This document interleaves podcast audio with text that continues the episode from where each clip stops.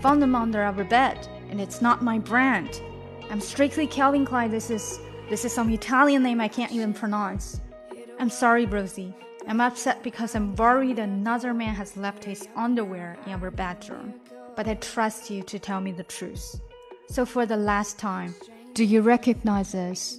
那今天的这段话照样是来自 Devious Maids 的。I can see you over there.